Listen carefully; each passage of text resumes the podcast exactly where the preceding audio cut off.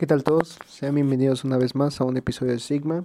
Eh, una disculpa por la tardanza en cuanto a la nueva publicación de, de un nuevo episodio, pero hemos tenido unos cuantos problemas, además de que eh, han pasado muchas cosas. Primero que nada, pues quiero retomar las noticias de a principios de mes y pues podemos empezar diciendo que una vez pasado el 8 de M, eh, se puede brindar un espacio a este tema, ¿no? Y lo que, lo que fue la manifestación del 8M, al menos aquí en la Ciudad de México, vimos diferentes movilizaciones a lo largo del país, pero pues bueno, este, la, la de la Ciudad de México puede ser que haya sido la más grande. Y pues no es que no se le haya brindado un espacio a este tema anteriormente por un rechazo al mismo, sino por y, ni una censura, sino por la ciencia de que como hombre, que es el, el hoster de este podcast, no se puede tomar protagonismo durante la fecha. Una vez más hemos visto pues un movimiento social, como ya dije, con una articulación más que compleja, que ha venido a, comer, a, poner, a poner de cabeza no solo a Latinoamérica y el mundo, sino también al país. Al parecer en la Ciudad de México las marchas se dieron con tranquilidad, pese a ciertos episodios, y comenzaremos comentando pues sobre el operativo, ¿no? del 8M que buscaba garantizar el derecho a la marcha, pero también a la seguridad. La Secretaría de, Secretaría de Seguridad de Ciudad de México, ciudadana de la Ciudad de México, anunció que se desplegarían 3.000 mujeres policías en los operativos preparados para garantizar la integridad física, argumentaban, eh, de las participantes de, la marcha, eh, de las marchas de conmemoración del 8 de marzo, Día Internacional de la Mujer, así como de la ciudadanía. Las agentes policiales no estarían armadas, pero sí estarían equipadas con casco, escudo, codera, rodilleras y extintores para actuar con estricto apego a los protocolos, afirmó en conferencia Marcela Figueroa, subsecretaria de Desarrollo Institucional de la SCC, eh, diciendo que se llevarían a cabo encauzamientos supervisados por la Comisión de Derechos Humanos con el objetivo de evitar que personas con martillos, bombas molotov, petardos, tubos, palos y cualquier objeto que pueda poner en peligro la integridad física de las, de las manifestantes ingresen a la misma, precisó Figueroa. Pero, ¿cómo se vio en realidad la seguridad que acompañó la marcha?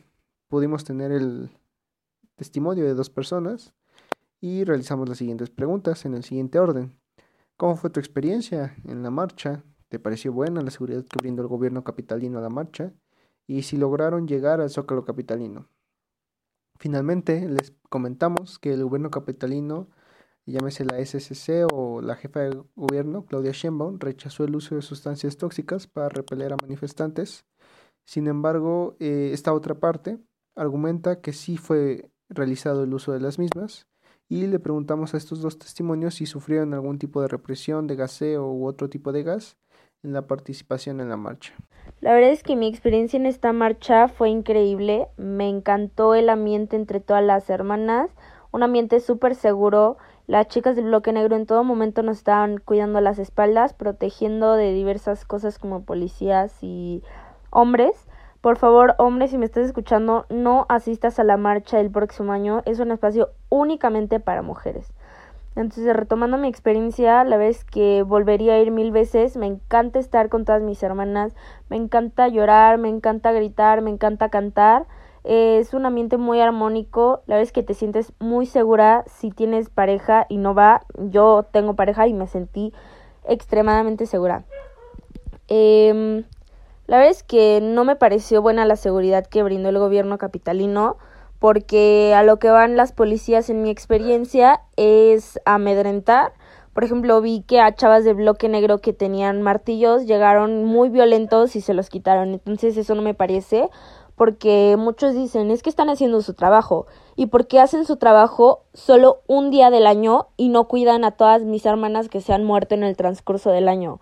O sea, eso se me hace terrible y la vez que califico 0 de 10 eh, la seguridad.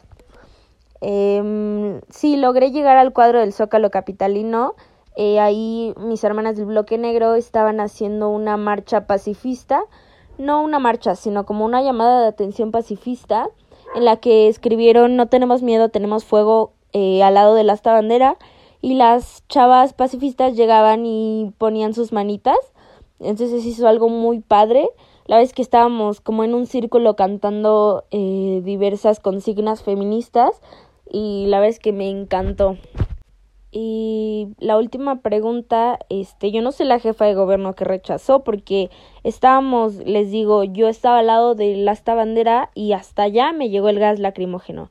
Entonces yo también estaba apoyando a las chicas del bloque negro, les llevaba agua con bicarbonato justamente por eso, porque el agua con bicarbonato y con Pepto Bismol lo que hace es que el efecto del gas lacrimógeno te lo hace más, un poquito más ameno a la piel, arde demasiado, me cayó en los ojos, entonces yo no los podía abrir, me pusieron este, estos remedios que buscamos. Las chicas del bloque negro van igual preparadas, pero obviamente al momento de que les cae de más, pues ya no hay, ya no tienen como más este sustentos, entonces nosotras las estábamos apoyando. Unas hermanas pacifistas y yo en darles un poquito de agua y así, porque estuvo muy cañón. Eh, después de que pegaban las chicas del bloque, sacaban como tubos y aventaban gas lacrimógeno. Habían niños, habían familias, habían mamás, este, habían bebés incluso que les cayó el gas. Entonces la verdad no sé qué pidió que no se aventara gas o sustancias así porque lo hizo. Se me hace algo nefasto.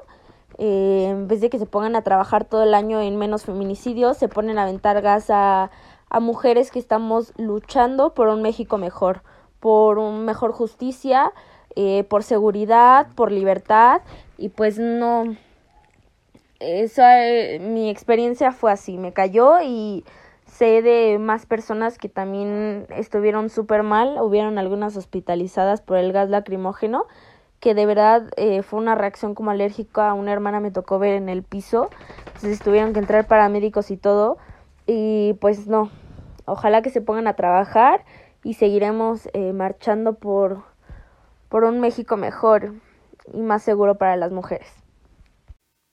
A continuación, el segundo testimonio. Mi experiencia durante la marcha fue una bomba de emociones, partiendo de la melancolía que genera saber el motivo que nos llevó a hacer este tipo de movimientos.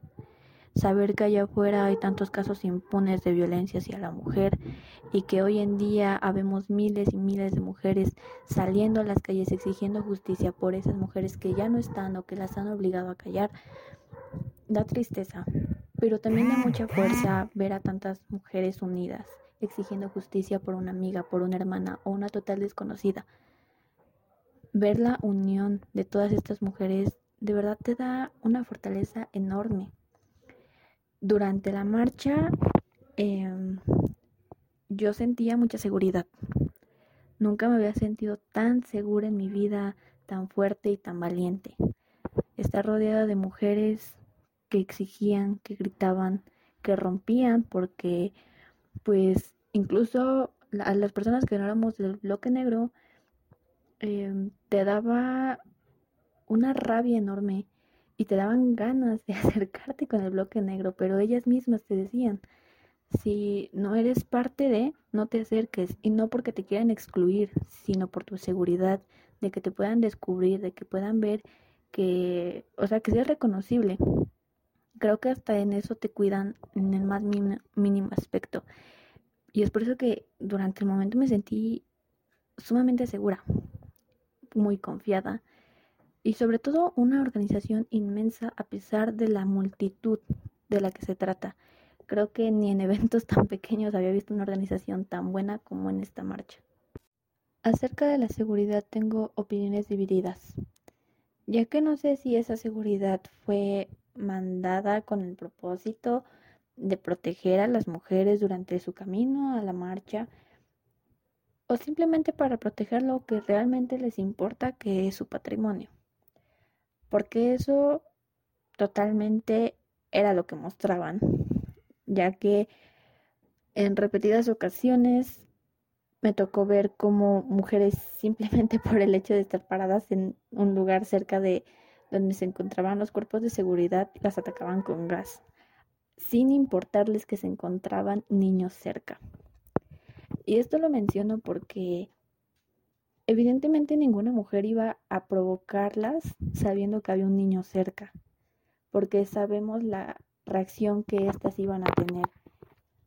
Por eso no se les provocó en ningún momento y aún así ellas decidieron atacar. Así que no sé, no sé seguridad hacia quién, hacia las mujeres o hacia su patrimonio. Porque si fue hacia su patrimonio lo hicieron perfecto, lo protegieron a capa y espada. Pero si era para proteger a las mujeres y a los niños que se encontraban cerca, la verdad, creo que dejaron mucho que desear. Sí, no tuvimos ningún problema en llegar al Zócalo. Como mencioné con anterioridad, me pareció que la organización fue excelente, o al menos en el contingente en el que me encontraba no hubo ningún contratiempo, por lo que pudimos llegar sin problemas. Em, así que sí, todo fue muy tranquilo, muy bien organizado. El único problema fue llegando, pues decidimos tomar un descanso, ya que pues sí, nos encontrábamos muy cansadas de todo el recorrido, de pues de saltar, de gritar, de todo, ¿no? Pero pues llegando ahí, desafortunadamente comenzaron a, a aventar gas. Muchas chicas comenzaron a correr y pues ahí se comenzó un, un pequeño momento de histeria colectiva en donde todas empezaron a correr porque pues evidentemente todas quieren resguardarse, ¿no? Pero de ahí afuera fue muy sencillo llegar, al menos en mi contingente. Como mencioné en una pregunta anterior, sí se hizo uso de estas sustancias tóxicas para repeler a las manifestantes. Aún sabiendo que estaba prohibido, aún sabiendo que había niños y niñas cerca y sabiendo que en ningún momento se les agredió de manera física. Por lo que realmente no logro comprender por qué hicieron uso de este gas. Sin embargo, reafirmo que se hizo uso en repetidas ocasiones y sin detenerse siquiera un momento que se encontraban pequeños cerca, los cuales desafortunadamente algunos sufrieron las consecuencias, se les atendió de manera oportuna, ya que pues no fue nada realmente grave, pero aún así no es algo que se pueda pasar por desapercibido. Y bueno, esas son algunas, algunos testimonios que vivieron el 8M y me gustaría hacer un análisis del panorama político y su relación con este movimiento. Podemos comenzar reflexionando sobre la crisis del proyecto político de la 4T, que ha sido incapaz de responder correctamente a las problemáticas ya existentes y a las nuevas generadas por la pandemia. Durante esta última pudimos ver un aumento tan solo en el año del 2020 en el número de llamadas catalogadas en el marco de la violencia de género, eh, recibidas por el programa Línea de Mujeres de la Ciudad de México.